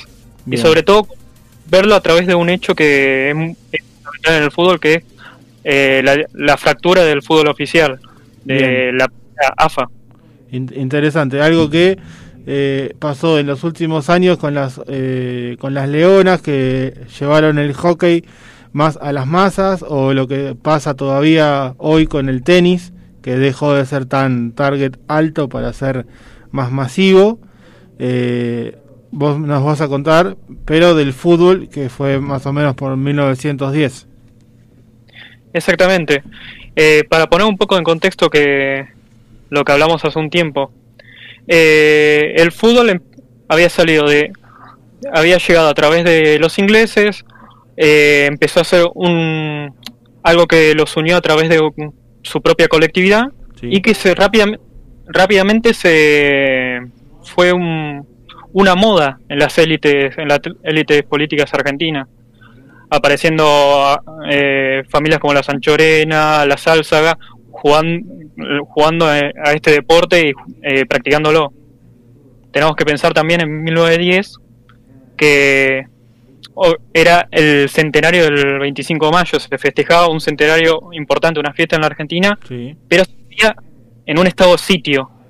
Eh, había huelgas, unas importantes movilizaciones eh, durante todo el festejo y tenemos que pensar algo que viene a, a cuestión, que en ese momento eh, la, dem- la democracia no era una democracia como la vivíamos nosotros, sino que eh, había una eh, una de- democracia restringida y que no el voto no era secreto todavía.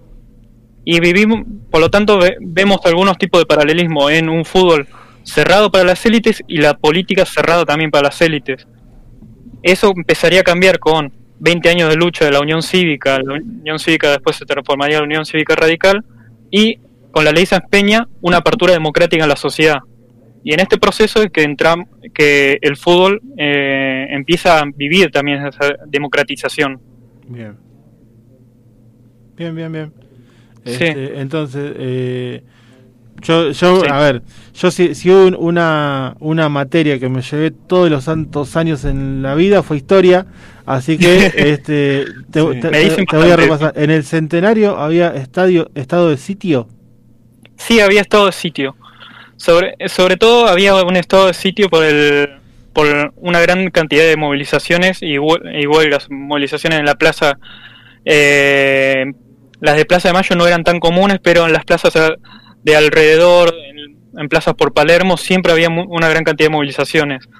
Eh, huelga, huelgas generales en tanto en las fábricas de Buenos Aires, que tenía fábricas pero pequeñas de, de alimentos, siempre sucedían, y ahí viste había una situación de eh, cobraba importancia una figura como la de Ramón Falcón, que hoy es conocido, era uno de los policías más importantes que, eh, de ese momento y era eh, uno de los que ponía el cuerpo en el momento de reprimir a, la, a estas movilizaciones sociales. Sí, Ramón Falcón, si no me equivoco, era eh, directamente el jefe de policías de ese, de ese entonces.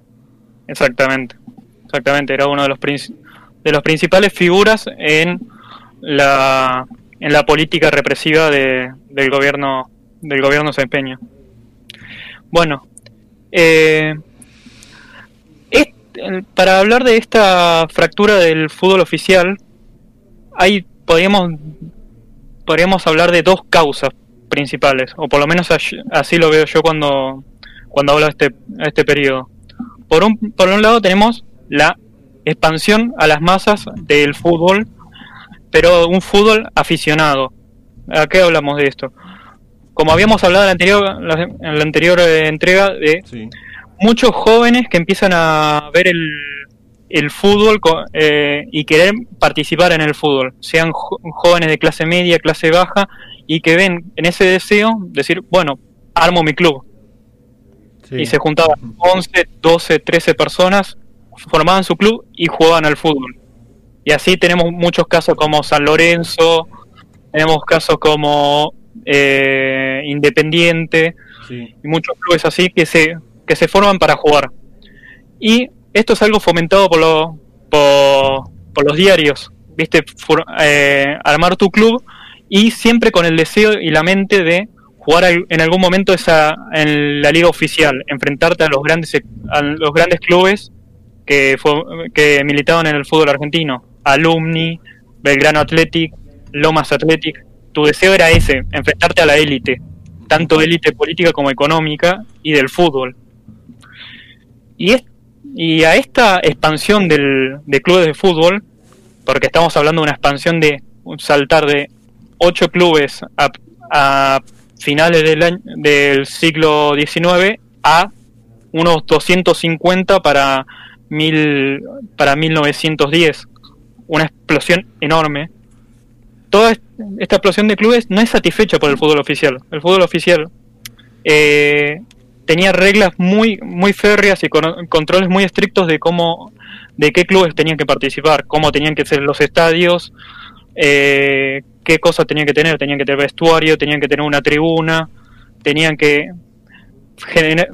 tener determinadas garantías que, mu- que la mayoría de estos clubes no podían tener porque ni siquiera tenían un terreno donde jugar e improvisaban en un baldío un- para jugar un fin de semana.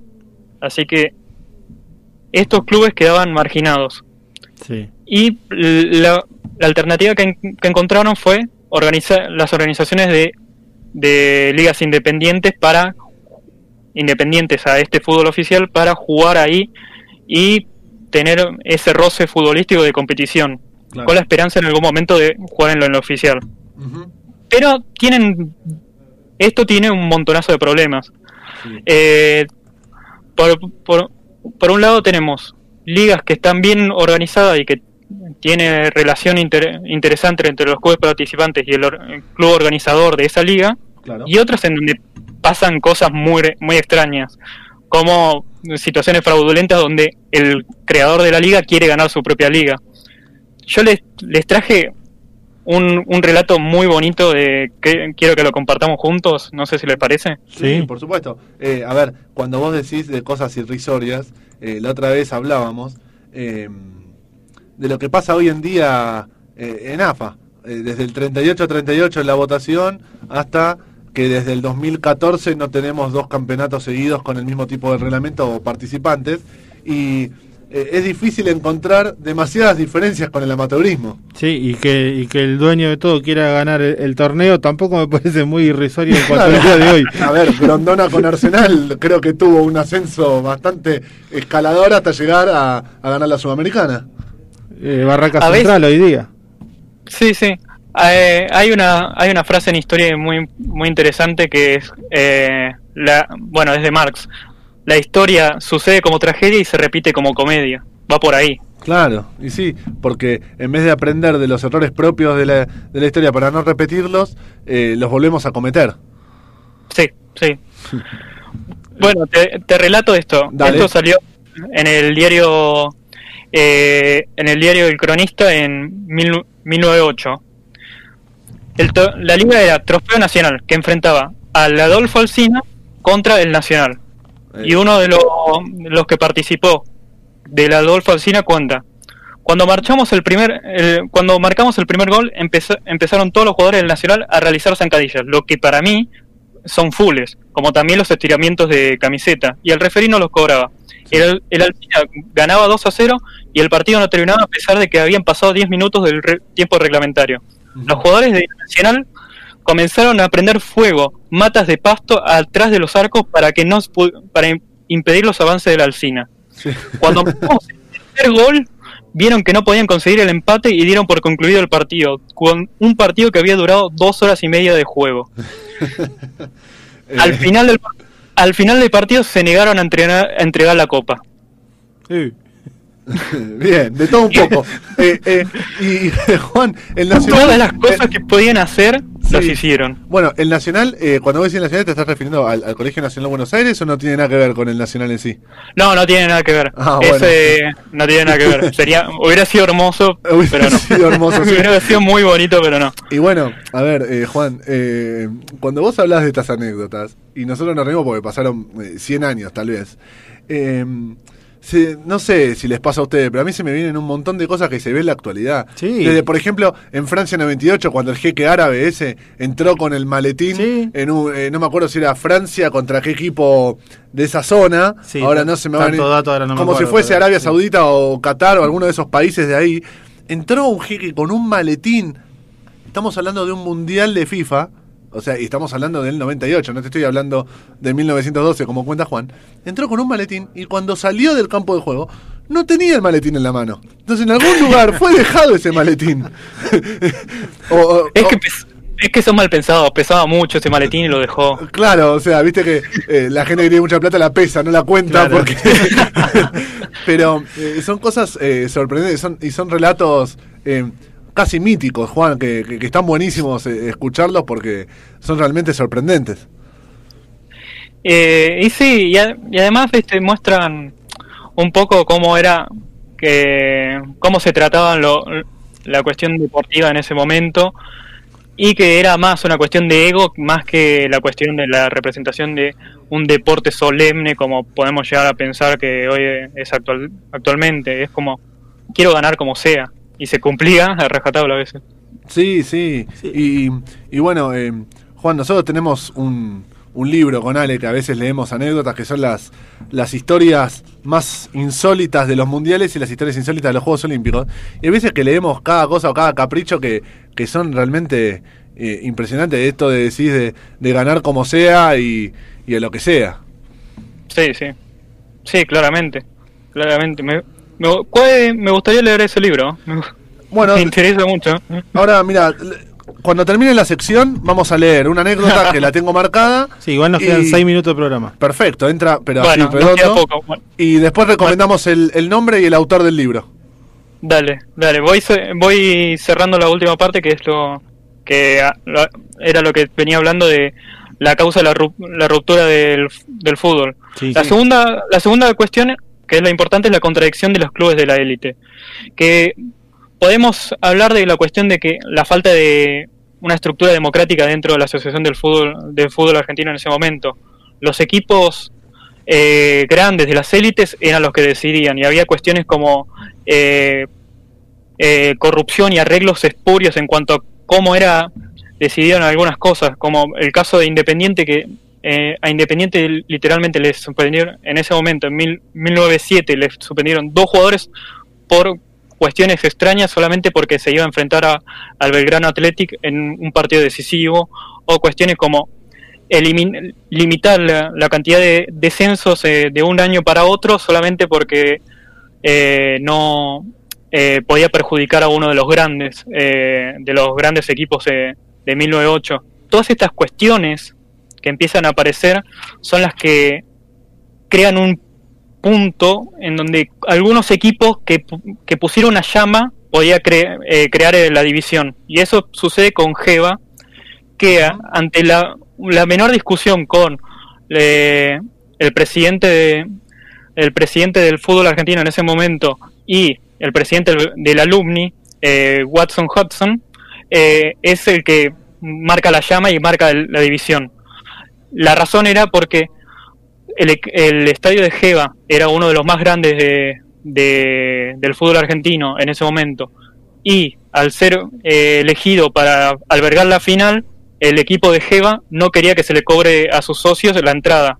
Y fue eh, eh, quería ser obligado por la Asociación del Fútbol. Por lo tanto, decide abrir el fútbol y crear su nueva, nuevo fútbol argentino a través de, eh, con llamado la Federación Argentina de Fútbol, FAF. Y es de todos estos, de los 250 clubes que había hablado al principio que se habían creado, Sí. 152 entraron a este nuevo fútbol argentino. Y, est- y esta nueva federación marcó un cambio enorme, con un- una liga que se abría a tener una- unos 25 clubes, a diferencia de los 8 que había en el fútbol anterior, en el fútbol oficial anterior eh, fomentar el sistema de créditos, aunque para utilización política, este para tener a disciplinados algunos clubes, también lo utilizó este para estabilizar financieramente a algunos clubes que estaban creciendo o que se estaban creando hace muy poco. Bien. Y esto obligó a- al fútbol argentino a, cre- a hacer cambios como la, la aumentar el cupo de en la primera división, que esto, hizo- esto permitió, dato, dato importante, que ascendieran clubes como Banfield, Ferrocarril Oeste, Boca Juniors, eh, entre ellos, y también en ese mismo año que ascendió Boca, Boca Juniors de esta manera, River se salvó del descenso porque había quedado último en, e- en ese torneo, en el torneo 1912. Exacto. Sí. Sí, sí.